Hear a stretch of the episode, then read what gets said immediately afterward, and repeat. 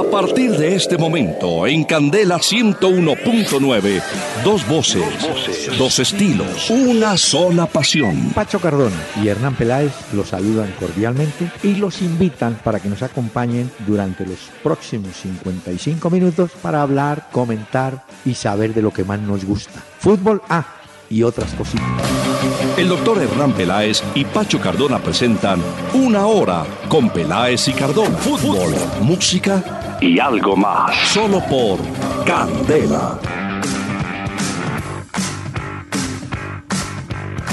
Muy buenas tardes y buenas noches a los amables oyentes que nos van a acompañar aquí en Candela Estéreo del 101.9 FM Bogotá. A todos aquellos que a esta hora transitan por las principales calles de esta y otras ciudades, buscando el regreso a la casa, advirtiendo que hoy en Bogotá tuvimos lluvia larga, larga, en horas de la tarde, pero a esta hora está ya más, más despejado el tema, más tranquilo. Y, no, y, tuve dudas si de pronto el aeropuerto El Dorado en algún momento tuvo dificultades. A esta hora ya no, pero sobre las 3 de la tarde, algo así, el aguacero era violento. Joven, ¿cómo le va? Doctor Peláez, buenas noches. Buenas noches para todos los oyentes que se conectan con nosotros. Muy bien, doctor Peláez, mucha lluvia, mucho frío. ¿Sabe que donde yo estoy en este momento está lloviendo? ¿Todavía? Sigue lloviendo. Sí, es que el aguacero ha sido Bravo. intenso, Bueno. ¿ah? En este lunes ya 24 de octubre. Viene, hombre, eh, antes de que venga, pues hay mucho tema de fútbol, por supuesto, y novedades. Eh, queremos invitar, para que los oyentes no pierdan la costumbre, ni nosotros tampoco, de traer un recuerdo musical que puede de pronto despertar alguna nostalgia. Y es un cantante que vive todavía, José Luis Perales, que nació en Cuenca, en España, es cantautor, compositor, productor y un hombre que estudió estudió electrónica no, estaba en la carrera de electricista, estuvo estudiando y en sus ratos libres componía, o sea, fue primero compositor que cantante, hasta que un productor llamado Rafael Trabuchelli lo convenció, dijo, hombre, ¿por qué no graba ya? Y empezó a grabar por allá en 1973. Don José Luis Perales. Y este es un éxito, un clásico de su repertorio. Juraría que tienes algo nuevo que contarme. Empieza ya, mujer, no tengas miedo. Quizá para mañana sea tarde. Quizá para mañana sea tarde. ¿Cómo es él? ¿En qué lugar se enamoró de ti? ¿De dónde es? ¿A qué dedica el tiempo libre? Pregúntale. Porque ha robado un trozo de mi vida. Es un ladrón que me ha robado todo. Bueno, es una canción un poco qué recuerdos, doctor Peláez. triste, nostálgica, porque otro llegó y le tumbó su amor. Ay, Dios mío. Camarón que se duerme, ya usted sabe. Ya, ya, ya. Pero fue ¿Esta un es como éxito. del 82, por allá esa canción? Eh, de los años 80, sí. Sí, José sí, Luis sí, Perales. Este sí lo Hace conozco poco- bien. Se presenta el primero de noviembre Ah. en Colombia. Sí, señor. Está invitado Mm. por estos días. Y como Sí, usted sí. nota, he hecho una excepción. Porque vive. Sí, eso sí es una novedad de la música que usted trae al programa. Trajo un vivo que aún está tocando. Primero de noviembre en el Teatro Jorge Eliezer Gaitán se presenta José ahí Luis está. Perales. Muy bien, señor. Es una promoción Uy, gratuita y con mucho gusto oír. para quienes traen a José Luis Perales. Abrígate. Que sienta bien ese vestido gris. El hombre sigue siendo mm. coqueto en la canción, ve, a pesar de todo, abrígate, te luce bien el vestido, o sea, mantiene calidad. Eso sí era música, dirán algunos, doctor Peláez. Así, ah, señor. Bueno, mire, ah, es que tenemos varios oyentes que se han tomado la molestia de escribir, pero los presentamos aquí. Fondo Nacional del Ahorro. Hacemos realidad tus sueños de vivienda y educación. Muchos, muchos mensajes, doctor Peláez. Muchas gracias a los oyentes que nos escriben a través de la página www.pelaesicardona.com. Ahí nos dejan sus mensajes, también disfrutan de los diferentes audios de otros programas. Muchos oyentes también participaron con la pregunta que usted hizo de Santa Fe vía Twitter. Ahí les comunicamos en arroba Peláez y Cardona. Empezamos a interactuar ya mismo con ustedes en tiempo real y a través de Facebook en la fanpage Peláez y Cardona. Y hablando de Facebook, por esta vía, Juan Manuel, Juan Manuel Ospina dice, nos quejamos de la actuación de Wilmar Roldán, que pitó el clásico Medellín Nacional. Pero si por aquí llueve, por Europa no escampa, porque el árbitro undiano del Valencia-Barcelona también salió todo un paquete. Bueno, y en el caso de Roldán, vaya agregando a Gamarra. No, Uy, no, no, no andamos muy mal, de arbitraje, yo. Y yo digo, los tiempos cambian, las exigencias son mayores, los jugadores se mueven más, corren más, hay más dinámica, hay más roce, hay más choque. Los árbitros van a tener que, ¿no? O revisar su reglamento que no ha cambiado, sus reglas no han cambiado, pero sus criterios, sus interpretaciones. Por ejemplo, anoche, le cuento Pacho, eh, vi pitar a Gustavo Murillo, lo hizo bien, pero me llamó la atención una cosa. Aquí estábamos acostumbrados que el jugador que agarraba por la camiseta a otro amarilla, ¿cierto? Sí, él sí, dirigió él dirigió Santa Fe Tolima. No, hubo faltas de ese tipo y él simplemente cobró la falta. Yo creo que para aligerar un poco el tema de la mano de tarjetas amarillas, que es ah, impresionante. Y yo creo que los jugadores terminan entendiendo que hay unas faltas. Ahora, usted tampoco puede pitar como ese bárbaro de Gamarra a los seis segundos una tarjeta amarilla a Clemente Palacio porque sí, cometió falta. Pero bueno, pero falta. Como el tipo dice en seis segundos este jugador eh, pensó mal, malintencionado. No, no, no, creo pues que Clemente Palacio en cinco, en seis segundos vaya ¿no? a construir mentalmente cómo tenía que ser la falta para eh, impedir el avance de Mayer Candelo. Pero bueno, mm. así es. Es una pena, doctor Peláez, porque estos dos árbitros le bajan la calificación al promedio de los árbitros. Muy mal, muy, muy mal lo del clásico Medellín 2, Nacional 2, y lo que menciona el oyente en Europa de Undiano, del Valencia 2, Barcelona 3, por supuesto que era un clarísimo fuera de lugar, porque como lo comentaban también en la televisión y seguramente los que vieron el partido se dieron cuenta, el jugador así no toque la pelota, salte o efectúe algún movimiento, claro, Luis Suárez ante el remate de Messi influye en la jugada porque tapa al portero estaba en la, en la visual que llaman del portero. Exactamente, pero sí, muy mal. Lo de este fin de semana en Colombia de los árbitros, también. lamentable. No, no. Aquí William Ramírez, eh, vía mail, dice, me gustaría saber su opinión, la de ustedes sobre jugadores nominados al balón de oro. Bueno, ya hay reparos, ¿no? Eh, hay reparos porque primero es una lista larguísima. No, pues imagínese. En 30 jugadores. Pero notó usted que entre el Barcelona y el Real creo que hay 10. Entonces. Sí. Bueno, entonces. Se reparten ahí un poquito eso.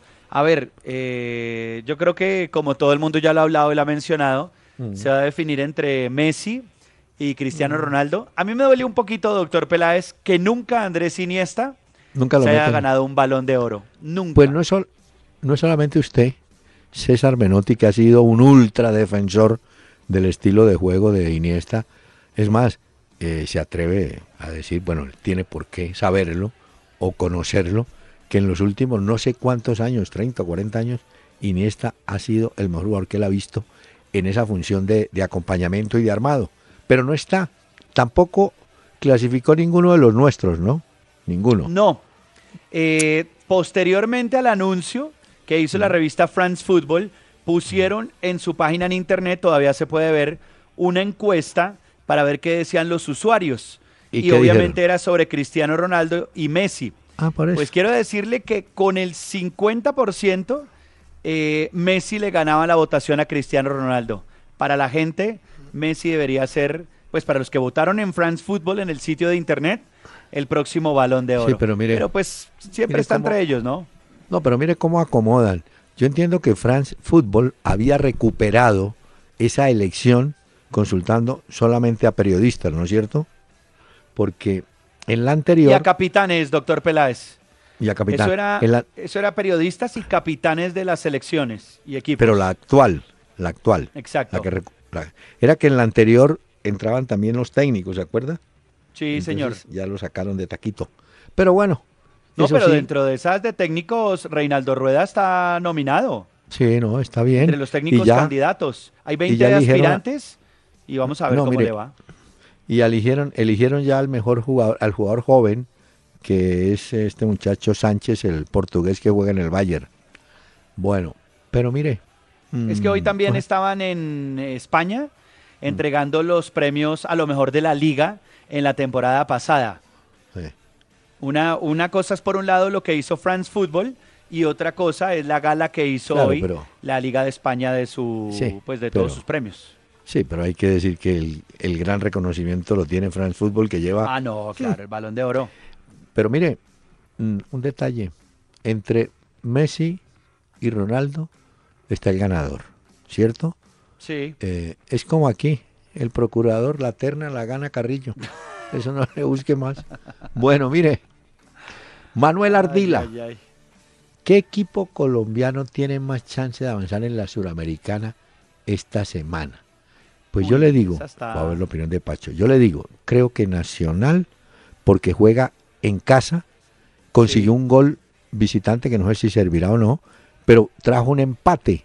Así que Nacional depende de él. De llevarse el partido, fue en el último, los últimos minutos que se le escapó la victoria. Bueno, por eso, pero yo lo vi mucho más fuerte y además cierra en casa. En cambio, Junior y Medellín tienen que ir afuera, a Asunción del Paraguay y a Santa Catarina para enfrentar Junior a Chapecoense. O sea que, hacia la distancia, Pacho, creo que Nacional tiene mucho más opción. Sí, creo que Nacional, bueno, Medellín también, puede ser importante. Eh, vamos a ver qué pasa, dependerá. Serán juegos claves. y el Junior ganó, lleva ventaja en ese momento. Y ayer vi a Chapecoense con Santos y muy regular el equipo. Claro que tenía varios cambios, por supuesto. Y Medellín, oh, sí le toca más, mucho más bravo allá en Defensores frente al Cerro. Cerro Porteño, que, es... buen equipo. Bueno, ya Cerro Porteño también se llevó a Independiente Santa Fe. Mm. Eh, lo que decía usted, Atlético Nacional juega de local contra Coritiba. Ese es el miércoles, porque mañana es el de Cerro Porteño Medellín. También a esa misma hora, mismo día, 6 y 45, Chapecoense en Brasil espera al Junior. Y, pero sí, definitivamente en el panorama que usted pinta, Atlético Nacional es el que tiene en este momento más, opción. más opciones. ojalá avancen los tres, pues, pero veo difícil el tema. El otro es Palestino San Lorenzo. Sí, que tiene ventaja San Lorenzo 2-0. Juegan en Chile, exacto. Juegan en Chile. Ese es el jueves. Bueno, mire. Eh, Mauricio Mayorga. ¿Se puede ser más arrogante en la vida que Mauriño? No, no solamente mal perdedor, sino repetitivo. Volvió y enjuició a los jugadores de su equipo que fueron los culpables. Él no sé qué hará. Otra vez, este, yo no sé, este tipo, la peor campaña que ha tenido Mourinho la está teniendo con el Manchester United.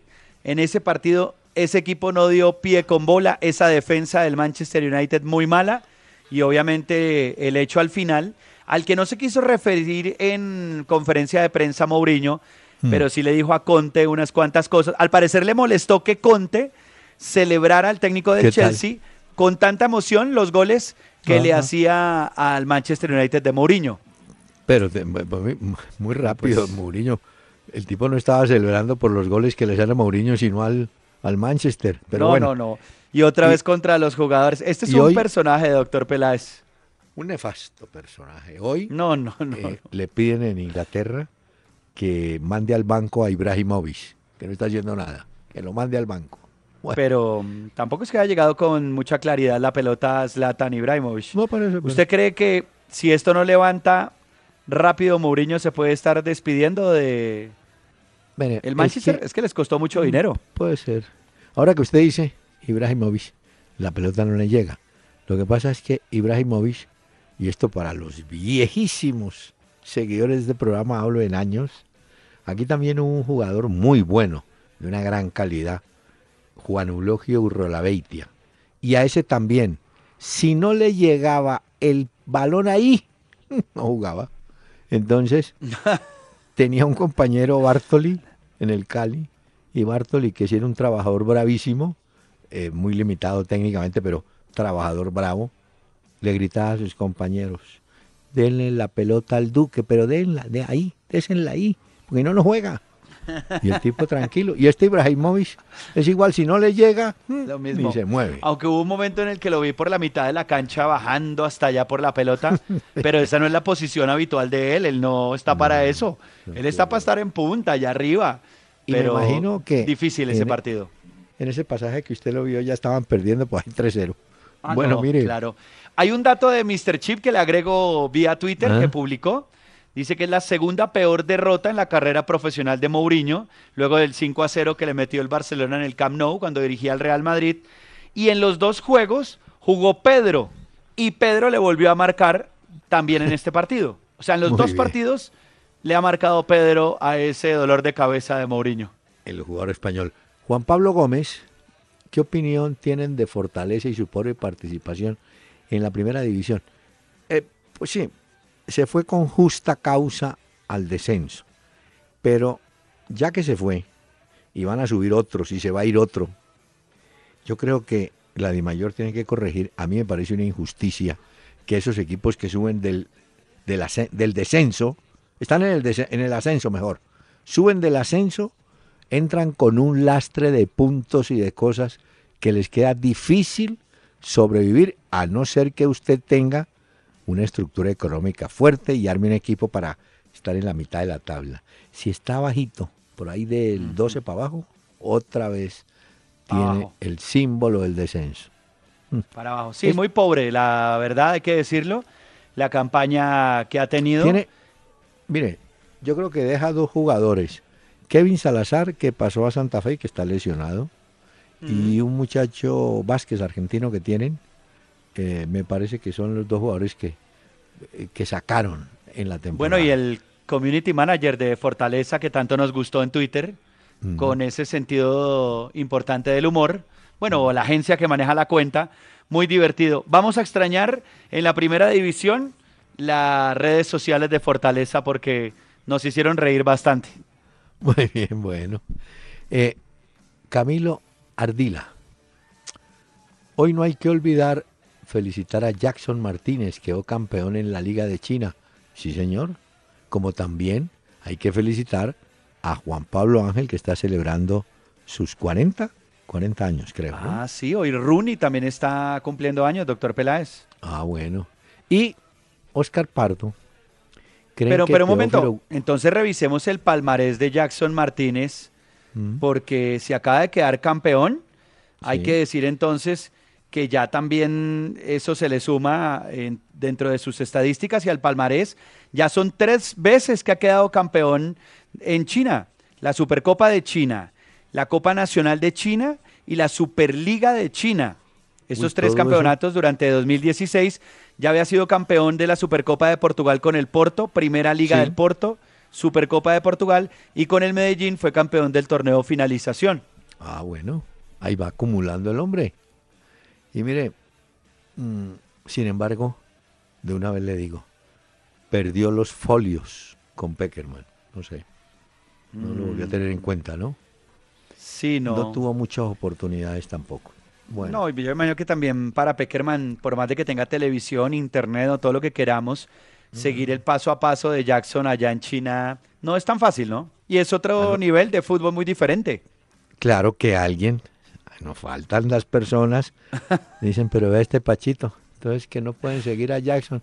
Y entonces, ¿cómo hacen para seguir a Roger Martínez que también está allá? Ah, bueno, no, pero pues ah. Peckerman va llamando de acuerdo al rendimiento. Muy bien. Oscar Pardo, ¿creen que Teófilo Gutiérrez se equivocó al fichar por Rosario Central? Sí, se ha debido quedar. Yo creo que estaba en Portugal mucho mejor, un equipo más competitivo. Pero bueno, usted sabe que... Hoy le dan con toda. Perdieron el clásico con Newells 1 a 0.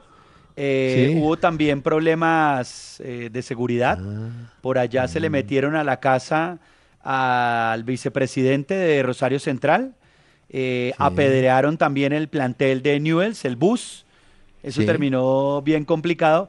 Y hoy en Argentina le dan con toda Teófilo porque dicen que el rendimiento es muy bajito, muy malo de Teófilo Gutiérrez, que aún no ve el gol y que por ahí participó en dos jugadas y pare de contar, pero de resto, desaparecido. ¿Sabe qué ocurre con Teófilo y con tantos jugadores de ese nivel? Que el periodismo y la afición averiguan cuánto le están pagando. Entonces dan la cifra y dicen, no, pero ¿cómo así?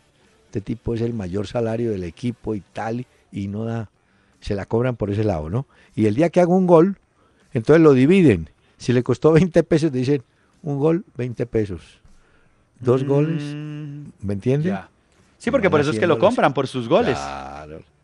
Bueno, pero espero que salga de la racha. Y de paso, vea usted, y de paso perdió el, el tren de la selección, creo. sí, no. Tenía en su momento considerado que era el compañero bueno para Vaca, pero ahora ya no. Así es el fútbol. Hombre, Pacho, y estamos en mora de tener la convocatoria, ¿no? Ya Brasil la dio, Argentina la dio, todo, para, todo el mundo tiene, y nosotros lentos, ¿no? Acuérdese, doctor Peláez, que eso hasta última hora no lo conoceremos. Y el día preferido por Peckerman es un viernes siempre, en la tarde por allá tipo 6, 7 de la noche, cuando ya no hay programas deportivos ni nada de eso. Eso manda esa convocatoria y listo. Y ya no hay nada que hacer, ¿no? No, es que... no, pero bueno, vamos a ver qué novedades eh, tendrá la convocatoria. Eh, mire, le tengo un dato, hombre, antes de que me olvide, y no es diciendo que lo llamen. Bocanegra se lesionó, ¿cierto? Y no estaría para la convocatoria, que ya estuvo en la pasada, sin que jugara. Sigue Arias. Pero anda muy, pero muy bien en Uruguay, Sergio Tálvaro, titular en Nacional de Montevideo, que es líder del campeonato uruguayo. Y Martín Lazarte, hablando de, de Otálvaro, dijo, mire, ya con Otálvaro solucioné el tema de lateral derecho y por la izquierda puse, que no jugaba ahí, a Fusile. O sea, para darle entrada a Otálvaro, movieron a Fusile al otro costado. Y anda muy bien. Pues ese entonces puede ser... pues a mí me parece que esa puede ser una buena salida para Colombia. Sí, no, no diga así, porque ustedes dicen, vea esto de Candela ya, quieren meter a Otálvaro. No, no, no, pero pues simplemente uno ve fútbol y cuenta lo que ha visto y lo que cree que está funcionando, y es un dato que le puede servir, señor, en cualquier momento. Fiesta en Pereira, a esta hora, ¿no? Prepárese. Fiesta en Pereira. Sí, señor. Empieza el Deportivo Pereira. ¿Mm? Ay, ay, ay, a ver qué tal sale eso entonces el día de hoy, doctor Peláez. Partido interesante entonces el que vamos a tener. Oiga, lo del América sí es un fenómeno. ¿Sabe cuántos abonados vendió América de Cali promocionando este cuadrangular? 25 mil abonos. Va a tener la casa llena en todos los partidos en el Pascual Guerrero. Es impresionante la convocatoria que tiene el América de Cali, ¿no? Mañana, mañana te va contra el Quindío al América. Ese juego va a las 7:45. También ahora a las 7:45, como usted lo menciona, por la fiesta de Pereira, va contra Leones. Eh, también es que los equipos en la B no quisieran que el América volviera a subir a la primera división porque es que pierden esa taquilla tan interesante que les dejaba la América. Bueno, imagínese usted en la B va a querer siempre jugar contra el América porque llena siempre su estadio. Es lo mismo que usted vio anoche cuando la barra de Millonarios, el público millonario llenó el estadio de Tuluá. O sea, increíble, fueron a acompañar al equipo y todo. Cuadró taquilla el Cortuluá. Señor, permítame, antes de la pausa, un regalo musical con José Luis Perales.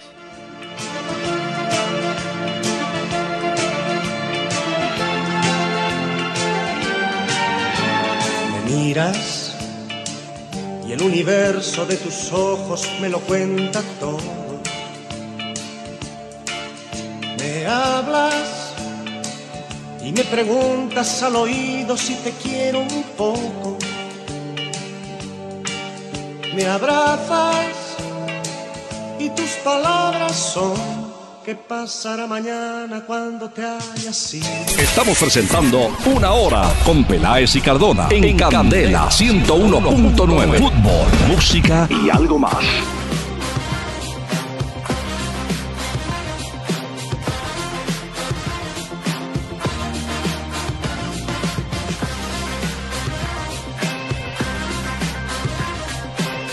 Esta noche viajamos en este programa hasta Los Ángeles, hasta California, para traerles esta banda, Doctor Peláez, se llama mm. Saint Motel y tiene esta canción que se llama Move. Oiga, esta música está un poco más animada para hoy lunes arrancando semana.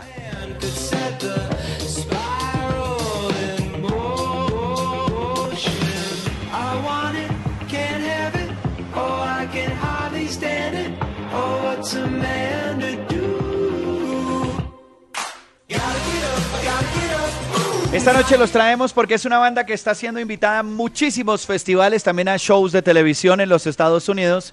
Y para que la conozcan los oyentes que no tienen la oportunidad, desde Los Ángeles, Saint Motel, la banda que presentamos hoy, doctor Peláez. Muy bien, muy ¿Te buena gustó? banda. ¿Cómo la sintió? Sí.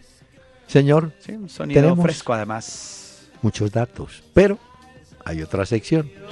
El dato del día con Domicilios Metro, porque la nueva forma de ahorrar es pedir tu mercado a Domicilios Metro 724-7024. Recuerden, 724-7024. Hombre, un detalle. Eh, faltando, faltan tres jornadas, no tres fechas. Bueno. Sí, correcto. Con 29 puntos en el primer puesto hay cuatro equipos con un agravante para que se modifique y es que a Nacional le falta un partido. Pero lo que es Tolima, Patriotas y Envigado con 17 juegos llegaron a 29 puntos. Gran campaña de este grupo y también diría yo el Bucaramanga que está con 28 puntos. Sí. Y Ahí digamos que Santa Fe también comparte 28 puntos. Está Nacional, Tolima, Patriotas con 29. Mm. Luego en el cuarto lugar aparece Envigado eh, con 29 también. Bucaramanga con 28, igual que Santa Fe, con el empate que tuvo el fin de semana. Y de ahí están séptimo y octavo, Medellín y Millonarios con 27 puntos. Y de ahí Doctor Peláez para atrás, Pero- pues Río Negro Águilas pare. con 26, Cale 25. Sí, pero Millonarios tiene 27 y le falta un partido. Le O sea, falta un partido. Teóricamente estaría caminando en 28 o 30 puntos. No, y Lo que cierto- tuvo un cambio impresionante Millonarios En- también, en su actitud, en los su dos fútbol, equipos. todo. Sí, entrarían los dos equipos de Bogotá. Ya están los dos de Medellín, bueno, tres de Antioquia. Nacional, Envigado, Medellín. Uno del Oriente, Bucaramanga, que es una gran novedad. Y bueno, y Patriotas de Tunja, que se encaramó. Y el Tolima, que está allí también, ¿oyó? Eh, ¿Le gustó el homenaje que le hicieron al Pecoso Castro? Sí, hombre. Bonito, Mañana ¿no? hago una- eh, mañana creo que en el espectador público algo de eso porque los homenajes hay que hacerlos en vida de las personas, porque nada se gana un homenaje post-mortem. No, hay que hacérselo No, en vida. no. Y un reconocimiento al Pecoso que ganó dos títulos. Yo sé que tiene mal genio, que grita, que pelea, pero vive, es- vive el fútbol como tiene que ser. El Pecoso Castro es el rockstar del fútbol colombiano, doctor Peláez. ¿El qué? Rockstar. ¿Eso es Eso que hace él, de tirarse a la cancha, de gritar como un loco, de tirar una camilla a la cancha, eso solo lo hace una estrella de rock. Y el, do- y el, el doctor Peláez, no. Y lo- el Pecoso Castro es un rockstar del fútbol colombiano. oyentes, este muchacho sí. Miren, entonces vaya poniendo en esa fila de rockstar a San Paoli, a ese Conte, y me acuerdo de Luis Vangal, que saltaba también. ¿no? Pero San Paoli, lo bien que le está yendo, vea. Mire que yo tenía muchas dudas cuando arrancó el proceso en el Sevilla San Paoli y poco a poco he visto, creo que es el líder del fútbol español, pero he visto que cada vez juega mejor el Sevilla y le rinde. Y mire ya San Paoli donde tiene ese equipo, va muy bien. Pero mire usted, en este momento, Fortaleza, como lo dijimos, se fue al descenso, ¿no es cierto? Pero peligran Boyacá Chico, hmm. que tiene 0.964 de promedio, Pasto, que tiene 1.035, Jaguares, que tiene 1.053. A todos estos equipos les quedan tres fechas, Boyacá, Pasto y Jaguares. Cualquier cosa puede pasar, ¿no? El Junior sí fue que quedó listo ahí, ¿no? ¿En qué? No le da. No, no, Junior. Está muy lejos el Junior. es un grande que se quedaría por fuera. Hoy, hoy no sé por qué le están cargando las tintas, como se dice popularmente, al Junior en el tema de la preparación física. Dicen que mucho jugador cansado, que hay mucho jugador lesionado. Entonces, obviamente, al primero que le hacen el reclamo es al preparador físico. O les está poniendo mucha carga o no está trabajando, no sé. Pero ese es. Pues Giovanni Hernández culpó al árbitro de lo sucedido el fin de semana. Ah, bueno. Sí, no, pero aparte de eso, digo, en general, eh, hay un reclamo hacia el rendimiento físico del equipo, ¿no? Y a Giovanni también hay que ayudarlo, hay que decirlo, Giovanni, en esa primera línea de volantes hay que poner a, a Narváez y a, Sánchez, y a James Sánchez. Y ya, ¿no? Sí, pero, pero es cierto lo que dice usted. Los preparadores físicos tienen mucha responsabilidad también en el desempeño de un equipo. Y mire que un oyente me envía la tabla de la Liga Santander en España para corregir. El Sevilla es el segundo con 20 puntos, el líder es el Real Madrid que tiene 21, ganó, no gustó pero ganó. El Barcelona en un partido muy peleado contra el Valencia, eh, ganó 2 a 3 eh, de visitante. 19 puntos y el Villarreal con 19, Atlético de Madrid con 18, doctor Peláez. No se deje traicionar por la globalización, señor, porque le iba a decir que el Junior con 15 puntos y ganando los 9 que quedan, no llega. Llega a 24, de manera que... No, hay, es lo mismo que el 11 Caldas. Bueno, el 11 Caldas todavía por ahí con 22 tendría que ganar lo que queda, ¿no? Pero el partido que perdió el 11 con el que el Huila que también está con el mismo puntaje los pone contra la pared, ¿no? A ganar todo lo que queda. Y también la tabla de goleadores se pone interesante, porque ahí está Diego Álvarez ah, eh, con 10 goles. Y le siguen por ahí con 8, está Luis Alfonso Páez y mm. está Darío Rodríguez del Bucaramanga. que es ese muchacho que nunca supe si fue a préstamo cedido o transferido en definitiva de Santa Fe a Bucaramanga. Pero ese muchacho ha hecho buen campeonato, yo. Y ahí donde el Valle, ahí calladito, pues con penaltis y todo, ahí lleva sus siete goles. Ah, no, ah. pues es que con siete hay varios también. Está... tengo un dato. ¿Cuál? Ángelo Rodríguez está ahí también. Sí, pero le tengo un dato, no vaya a decir que es para moverle el corazón a Peckerman. Dairo Moreno, 10 goles, goleador en solitario de México. Mi amigo Dorlan Pavón es el segundo colombiano, tiene 6 goles. Y el tercero, Fernando Uribe, con 5 goles. Pero lo de Dairo, muy bueno, 10 goles para Dairo Moreno. Goleador. Usted lo que le está haciendo es ayudándole a Peckerman dándole datos.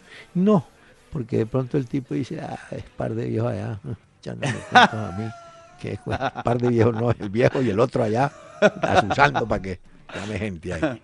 Es como, eh, hoy, anoche, le hice Pacho en As un reconocimiento, ¿sabe a quién? A, a ver. Jonathan Gómez. Ese tipo, ah. ese tipo lleva cinco goles en este campeonato.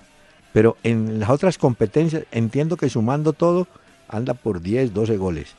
Ese muchacho llegó, pues, lo trajeron de del pasto, así cuando vino también Jerry Mina, ¿no? Llegó y no tenía puesto porque en ese momento Santa Fe tenía seis hijas, tenía Omar Pérez todavía funcionando y tal, entonces entraba ratico. Bueno, pues terminó a esta altura del campeonato siendo un jugador determinante. ¿Y sabe por qué? Porque patea de lejos, no le da pena, patea. Me acordé, ¿sabe de quién? A un jugador que tuvo Nacional, Gustavo Santa, que pateaba eso, le pegaba arriba a los avisos y al tablero y molestaban con él, que no, que sí. Era lo que el tipo hacía. Y de pronto la metía. Bueno, este Gómez tiene muy buena visión para patear. Y fíjese que a la larga se ha convertido como un poco el, el jugador que mueve el equipo, ¿no? Y otro, otro muchacho, ¿sabe quién? Ese Anderson Plata. Anda bien. Pero mire, doctor Peláez, que eso que usted menciona eh, daba la sensación a veces que antes se pateaba mucho más en el fútbol o se remataba de media distancia. Ahora muchos equipos quieren llegar hasta el fondo tocando la pelota y ahí sí rematar dentro del área. Pero cada vez es, menos que se remata de fuera del área, me da la sensación. Sí, les da como pena para botarla, ¿no? No, pues, yo no sé si pena, pero como que esas grandes jugadas no quieren terminarlas ahí. Pero Pacho, ah, usted tiene el dato, hay una buena noticia me parece, para los arqueros de los equipos colombianos. Ah, sí. Sí, sí, sí. Este fue un comunicado que emitió la Federación Colombiana de Fútbol. Sí. Y resulta que en el comunicado ellos dicen que hay un proyecto que se llama Guardametas eh, Federación Colombiana de Fútbol que se va a poner en marcha el próximo miércoles en Bogotá y va a estar bajo la dirección del profesor José María Paso, gran portero además. Dicen que este proyecto es un microciclo que van a hacer en la sede deportiva de la federación eh, con total de 14 arqueros. Y la idea de esto que va a ser eh, Paso es observar, es como captar y seguir a jóvenes talentosos que ocupan esa posición de porteros y que podrían ser parte de los distintos procesos de selección Colombia en la categoría de base y hay jugadores de las inferiores de Santa Fe, vi también dentro de la convocatoria de Millonarios, de la Equidad, de Fortaleza, de la Liga de Fútbol de Bogotá, de la Liga de Fútbol de Cundinamarca. Y bueno, esto bien interesante me parece porque microciclos para buscar arqueros o porteros que en un presente y en un futuro no muy lejano puedan echarle una mano en las diferentes categorías de la selección. Bueno, aquí hay una cosa para precisar. José María Paso fue mm, asistente y entrenador de arqueros, por supuesto, en la época de Eduardo Lara en selecciones juveniles de Colombia. O sea que conoce cómo es el asunto.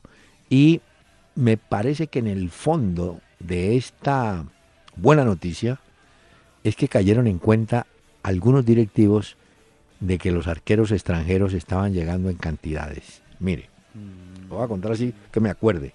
Baba en Bucaramanga, titular. Viconis en Millonarios, titular. Sebastián Vieran Jr., titular. Franco Armani, titular en Nacional. Sebastián López, un flaco argentino en Jaguares. Eh, Ernesto Hernández es suplente en Cali, pero fue titular. Hay un muchacho Fuentes en el América también suplente, uruguayo. Está Joel Silva, que no es uruguayo, pero es extranjero. Eh, de manera, Pacho, que alguien debió decir, oígame, qué cantidad de arqueros extranjeros llegando a Colombia. Y algunos llegan y se van a México, como el caso de Lucero Álvarez, un arquero muy bueno, un cabecipelado que trajo el pasto. Ese muchacho se fue. Ah, me faltó otro, Juan Castillo. Y me faltó el arquero argentino de Río Negro. Mejor dicho, Pacho, hay más de nueve o diez o doce jugadores, mm. dos arqueros. No es nada contra ellos. Pero alguien debió decir, oiga, pero ¿qué pasa? ¿Qué pasa con el arquero nuestro que no sale? ¿Mm? Exacto. O de las divisiones inferiores o de las inferiores de los clubes también. Eh, el fogueo de esos porteros. Ah, pero bueno, este, este microciclo que van a arrancar en Bogotá me parece interesante. Y mire usted que sí se da un caso. Delgado, el arquero del Tolima, le sacó el puesto al paraguayo Silva. Lo sacó. Yo no, y está tapando. Y es más, le preguntaron a Gamero, eh, ¿qué pasa con él? Dijo, nada, él está ahí esperando su oportunidad. La oportunidad se la dimos por una razón, seguramente un accidente, lo que fuera, a Delgado y se quedó con el puesto. Luego, los porteros son de oportunidades. Pero me parece buena la idea de, traer a paso a que mire, ¿no? A mí también me parece que es bien interesante esto también. Y usted mencionaba a Jerry Mina, doctor Peláez. Hoy volví a ver el tema de Jerry Mina, eh, El Mundo Deportivo, que es uno de los diarios catalanes de Barcelona, y volvían a hablar de Jerry Mina. Hacían referencia a una entrevista que Mina le dio al diario El País de Cali, en la que decían que Jerry Mina iba a ser portero y que él dejó esa posición porque le parecía bastante difícil. Y él dice que al comienzo el tío de él, quien fue su consejero, Jair se llama el tío, le había dicho y le buscó una oportunidad y la encontró en el Deportivo Pasto. Y ahí fue cuando Jerry Mina dijo, sin pensarlo dos veces, yo me voy para allá. Y arrancó y debutó con 19 años en 2013 durante la Copa Colombia ante el Deportivo Cali. Por eso le digo, lo de Mina es impresionante. Hombre, Pacho, y que sea el momento de unirnos a la protesta contra amenazas a Nicole Regnier, una niña que actúa en el fútbol con el América, en el fútbol femenino con América. Parece que ha sido amenazada por la red, en las redes sociales. Hoy se manifestaron eh, en el Cali, por ejemplo, obviamente el América y todos los estamentos del fútbol, hombre, no hay derecho a. Esto sí no lo sabía, doctor Peláez. Sí, hombre, que pesar. Pero bueno, usted sabe cómo es. No, mm. esto se sale de cualquier eh, proporción. Como también se sale la proporción, usted vio el codazo que Medel, el pitbull, Medel, el chileno, le metió al jugador de Atalanta. Sí, y ya le metieron tres fechas. tres juegos le metieron, pero es que le metió un codazo impresionante. Ese Medel es cosa brava. No, es cosa brava. Eh, y otra pues vez volvió a perder el Inter. Acuerde que le dicen el pitbull, con eso le cuento no, todo. No, no, no, no, no. ¿Ah? Tres juegos le dieron de sanción al pitbull sí, Medel. Bueno, en todo caso, señor. Ah, permítame, hacemos una pausa, pero vea usted. ¿Le pongo música? Le pongo música entonces de la banda que traje hoy. A, ver, señor. Desde Los Ángeles, doctor Peláez, Saint Motel llega a este programa a acompañarnos. Oiga esto.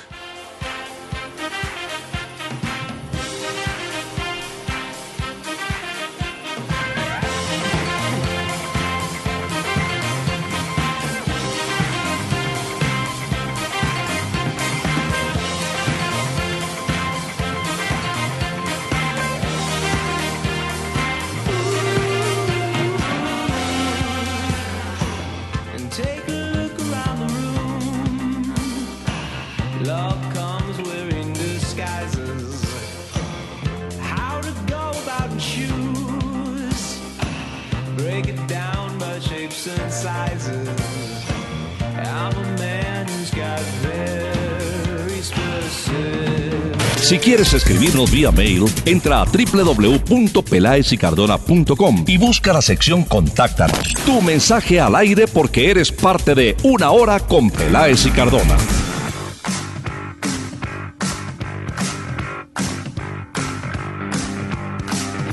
Óigame, esta, esta sí es muy triste, Pacho. Resulta que jugaban en el fin de semana en Montevideo, estaban jugando Peñarol y Rampla Juniors estaba ganando Rampla Junior. Pues hubo tiroteo, eh, creo que en una zona de baños ahí en cerca de las graderías. El árbitro suspendió el partido y ahora ya la sanción para Peñarol, que era el que oficiaba como local, es que va a tener que jugar a puerta cerrada varios partidos, pero entre ellos el clásico con Nacional de Montevideo. No van a parar. Ah. Qué horror la violencia. Le estaba comentando de, de y acaban de confirmar que tiene rotura fibrilar y en consecuencia pierde la titularidad. El fútbol es así, van saliendo. y. Dybala también se lesionó, que además ah, es candidato al balón de oro, eh, se lesionó. Pero vio por qué se lesionó él solo, ¿no?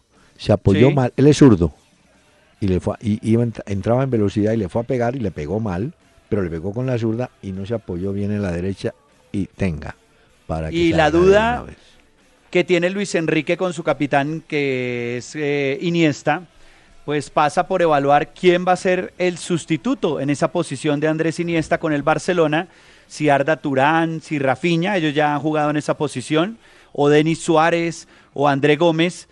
Eh, la duda está porque el calendario que tiene el Barcelona, mire, tiene Granada, Manchester City, lo tiene por Champions, Sevilla, Málaga, Real Sociedad Y esos son los juegos porque luego se enfrentaría al Real Madrid y van a tratar de forzar la recuperación de Andrés Iniesta para ver si para el clásico frente a el Real Madrid alcanza a estar que este fin de semana se fue lesionado don Andrés Iniesta. Muy bien. Por Enzo Pérez, ¿vio la entrada de Enzo Pérez? ¿Se me estalla? No, no, tampoco. Lo tocó. Sí, pero lo lesionó. No, la pelota. es que en esos hay unos golpes que uno dice, no, pero crepa. ¿Usted se acuerda de la lesión de Montolivo? Era una, sí. No faltan, y de pronto apareció seis meses por fuera. El que... se llevó su botellazo fue Neymar, ¿no? Que ah, desde la tribuna. Claro, se puso, se puso a provocar a unos allá. Pero mire, hablábamos del homenaje merecido que le hicieron y el reconocimiento al Pecoso Castro. Pero en Brasil no se quedan cortos tampoco. Hubo un jugador uruguayo que cumplió 60 años, Darío Pereira, un volante. Ese muchacho jugó en Sao Paulo 11 años, disputó 451 partidos y le hicieron ayer un homenaje, obviamente, donde estaba Diego Lugano, porque ese Sao Paulo siempre buscó jugadores uruguayos de los años 70 para acá. Allá jugaron Pedro Rocha, Forlán, bueno, este Darío Pereira y ahora está eh, eh, Lugano. Entonces le hicieron un homenaje porque la gente se va olvidando, ¿no? Entonces, eh, me imagino que a Juan Pablo Ángel también le harán un homenaje más. Seguro. Importante, él tiene que hacérselo. Hoy era noticia en Italia porque la tecnología ya falló. ¿Usted vio esa noticia? No. Del juego Sandoria contra el Genova, que el ojo de halcón se equivocó y dieron un gol no válido en Italia. No, ahí fue el, ahí hizo un gol Muriel. Sí. De sí me acuerdo. Pues resulta que el ojo de halcón, que es ese método electrónico, que en teoría permite determinar si el gol es válido o no, eh, porque la pelota pasa la raya del arco, pues, eh, a los 39 minutos del juego, cuando el local, que era el jugador silvestre, le metió un patadón pues a la pelota y resulta que el balón rebotó sobre la línea de gol. Y a pesar de que el balón no llegó a pasar la línea, el, ojo de halcón dio el gol válido. Dijo, sí, es gol. Y se equivocó y el juez quedó como, un momentico. Pero esto no, no, se, acaba de equivocar. Y efectivamente la tecnología se equivocó en ese juego. O sea que esto tampoco, doctor Peláez, es 100% confiable, ¿no? Sí, eso no está... Claro que hay países que lo están experimentando, Brasil, Australia, con autorización de la FIFA, ¿no? Están haciendo el trabajo. Hombre, a uno que le rinde calladito es a Adrián Ramos. No es titular consagrado, pero cada vez que entra por ahí, se la rebusca. Gol de Adrián Ramos. Apareció, exacto. Mm. Sí, sí, va. No es titular, como dice usted, porque es que la pelea en el Borussia Dortmund es muy difícil. Hay otros delanteros también muy talentosos, pero tuvo la oportunidad y mire, entró, marcó y listos. Ayer vi un partido muy bueno. Flamengo Corinthians. Dos goles del peruano Guerrero. Ese tipo es bravo, ¿yo? Y creo que lleva 15 goles con Flamengo, pero es impresionante cómo busca el área, cómo pelea. Ese sí es el símbolo del verdadero goleador. Por eso cuando uno ve esos partidos de eliminatoria de la selección peruana, sabe que Guerrero es el jugador clave, sí, este fundamental. sí, es tremendo. Qué bueno. Este es bueno. Qué bueno. ¿Ese fue el que más le gustó del fin de semana o qué otro se vio que le gustó? No, pero espere, ¿sabe qué? Me da pesar porque Gustavo Cuellar, el volante que era de Junior y que está ahí en el Flamengo, no, no volvió a aparecer en la titular, no tiene, no le dan chance. Qué pesar, porque mm. Eh, eh, eso frustra a un jugador, ¿no? Y, lo llevan como extranjero para que gane puesto y, no pudo hasta ahora Gustavo Cuellar. Bueno, esta vez también en el Santiago Bernabéu se quedó James sin ser protagonista, ¿no? Tampoco, ¿no? No, nada. Pero, pero es que el Real tiene partido esta semana otra vez, ¿no? Sí, vuelven a tener, sí, señor. Entonces me imagino que, bueno, ahora dígame usted, ya que veo que le fascina ese fútbol ¿Usted dejaría a Benzema o mete a Morata? No me va a decir que va a poner a los dos. Uno de los dos tiene que jugar. Pues, doctor Peláez, a mm. juzgar por la actualidad, yo me la jugaría más por Morata que por Benzema. Porque está ¿Ah, como peleado con el arco Benzema, siendo también eh, un goleador, pero está como peleado. Y mire que Morata entra y está arreglando esto. Sí, bueno, tiene la suerte, ¿no? Hay, jugadores que entran y, arreglan los partidos, ¿no? Y no los ponen en la titular de inicialista. Eh, eh, un poco lo que pasa con el Medellín y el Mao Molina, ¿no? Lo, lo meten faltando 15 o 20 y el hombre por ahí funciona. Si lo ponen desde el principio, no, tan raro, ¿no? no en cambio, en el Cali, Mayer se quedó. Ya es inicialista. Exacto. Y ya veterano. Mire que me llamó mucho la atención eh, un artículo que encontré de futbolistas a los que no les gustaba su profesión. O sea, que ¿Ah, en entrevistas decían que era porque era su trabajo, pero no realmente porque era su pasión. Ah, Como muchas veces hemos hablado que el fútbol es de pasión y de estas cosas. No, y hay que disfrutarlo. Claro. ¿Y mire, Mario Balotelli, ah, en alguna de las entrevistas dijo no celebro mis goles porque es mi trabajo. Cuando un cartero entrega una carta, ¿acaso lo celebra? Dando a entender que pues simplemente es su trabajo. Así era como yo le conté, Cuarentiña. Y hay un libro de Cuarentiña, el brasileño, que dice El hombre que nunca sonreía. Hacía los goles. Es goleador histórico de Botafogo con más de 300 y no, el tipo. Claro. el oficio. como Cristian Vieri, el Torito Vieri, que en una entrevista alguna vez dijo que prefería otro deporte porque le gustaba era el cricket, pero por accidente terminó en el fútbol. Gabriel Omar Batistuta, vea, Batigol, decía alguna vez en una entrevista, a mí el fútbol no me gusta, solo es mi trabajo. Lo puedo decir más alto, pero no más claro. Bueno, mire. señor, mire. ¿Ya? Nos vamos y tengo que invitar a don José este Luis Perales. ¿Y cómo fue? ¿Y cómo es? ¿Cómo es él?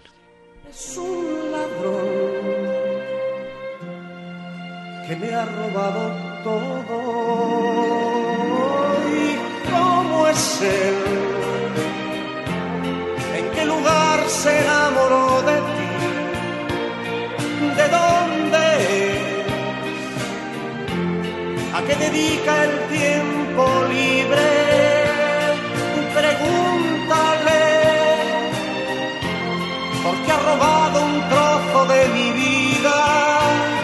Es un ladrón que me ha robado todo.